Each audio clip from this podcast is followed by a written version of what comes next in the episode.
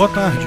Bem-vindo a mais um podcast Ancapsu, seu programa favorito do YouTube, agora no formato podcast. Não se esqueça de visitar o canal Ancapsu lá no YouTube e de se inscrever por lá também. Isso nos ajuda a crescer e divulgar cada vez mais o anarcocapitalismo. Se quiser conhecer outras formas de apoiar o canal, veja nosso site visãolibertaria.com.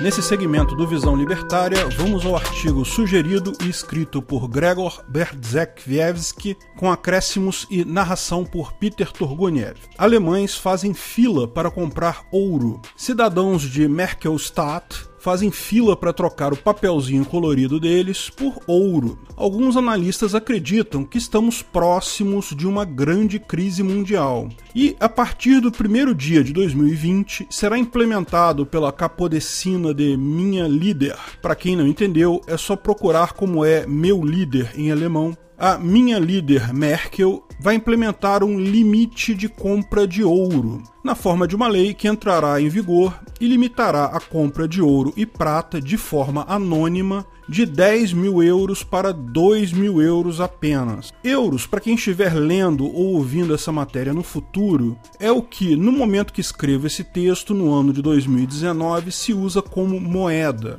É um conceito de moeda arcaico e primitivo, mas muito comum nesse momento. Tem vários outros similares, com nomes tais como real, dólar, libra e outro. Para você entender o conceito, é uma espécie de criptomoeda, só que sem criptografia, sem blockchain, sem proof of work, sem prova de trabalho, sem segurança alguma pode ser gerada aleatoriamente na quantidade que o emissor, que são os políticos, quiserem. Ou seja, é lastreada exclusivamente na honestidade e capacidade intelectual de político. E olha que a maior parte do povo sabe que políticos são conhecidos justamente por não terem nenhuma capacidade intelectual e um grau negativo de honestidade. Já pensou nisso? Que a humanidade já viveu nesse passado de 2019 uma época negra da economia em que algumas pessoas, pior, pessoas particularmente ruins, podem criar dinheiro do ar. Sim, lógico que é dar merda, tanto que deu, né? Você que tá no futuro sabe que deu merda.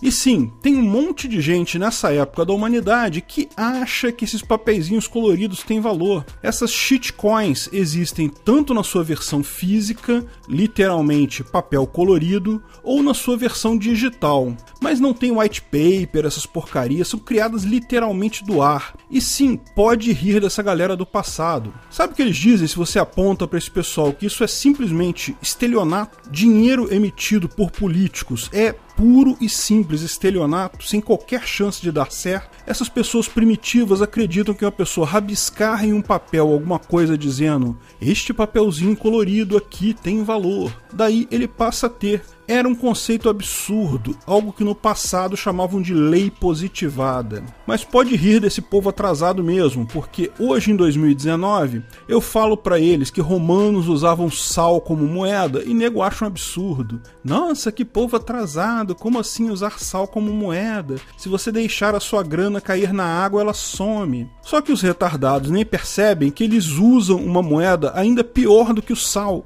porque ela é igualzinha ao sal, pode se dissolver no ar. Só que são os governantes, os políticos, que têm todas as minas de sal, quer dizer, de papelzinho colorido. Isso significa que ele pode fazer o seu papelzinho colorido se dissolver no ar, mesmo sem você deixar cair ele na água. E pior, essa porcaria de euro não serve nem para salgar sua comida, em último caso. Mas felizmente essa época negra da economia mundial está acabando. Qualquer pessoa que entenda de economia e entenda de criptografia, que leia os white papers de criptomoedas, percebe claramente o fato. Usar papelzinho colorido lastreado em honestidade de político quando temos criptomoedas disponíveis é o mesmo que viajar para outro continente no lombo de um burro enquanto temos aviões à disposição só porque ah eu não consigo ver no que, que o avião está se apoiando durante a viagem. Enfim, muita gente já se tocou disso, cada vez mais gente percebe o que está acontecendo, o que é inevitável e, além disso, O pior, o que vai acontecer com as pessoas que micarem com os últimos papeizinhos coloridos na mão. Como resultado, de acordo com as informações do radar BTC, os alemães estão fazendo fila para trocar as suas shitcoins físicas por ouro, antes que o governo proíba de vez a comercialização desse metal. A justificativa oficial para o novo limite é combater crimes. Solte um mugido aí quem acredita.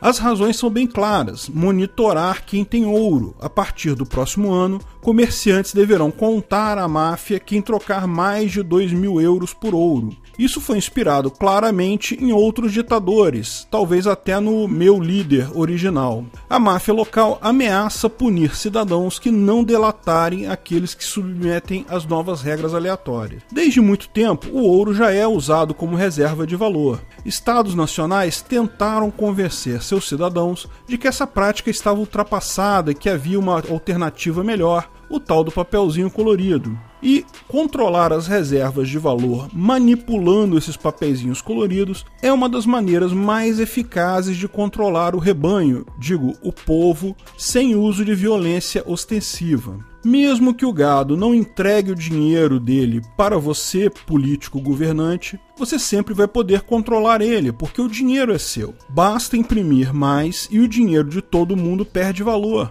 é o imposto mais fácil de cobrar de todos, com a vantagem que muita gente do povão nem percebe que está sendo roubado. A Ludmilla, por exemplo, achou ótima essa ideia. E tem em mente, ela é uma pessoa inteligente se comparada com a média da população. Para a galera um pouco mais inteligente ainda, os keynesianos inventaram um monte de truques mentais para justificar a ideia deles de que imprimir mais dinheiro e assim roubar mais pessoas é algo positivo multiplicador keynesiano, subconsumo, teoria monetária moderna, enfim, um monte de desculpas para os políticos usarem para ferrarem mais ainda o seu povo. Fico até imaginando os políticos contratando economistas. Me diz aí, como eu posso vestir a minha vontade de roubar o povo através da impressão de mais dinheiro com um nome bonito? Enfim, mesmo antes de termos criptomoedas, sempre houveram outras coisas que podiam ser usadas como reserva de valor, como dinheiro, notadamente o ouro, a prata e algumas pedras preciosas. Mas todas essas coisas têm o inconveniente de que requerem espaço físico, o que pode ser significativo dependendo do quanto você vai guardar de dinheiro. Além disso, precisam ser trocadas fisicamente, o que dificulta transações à distância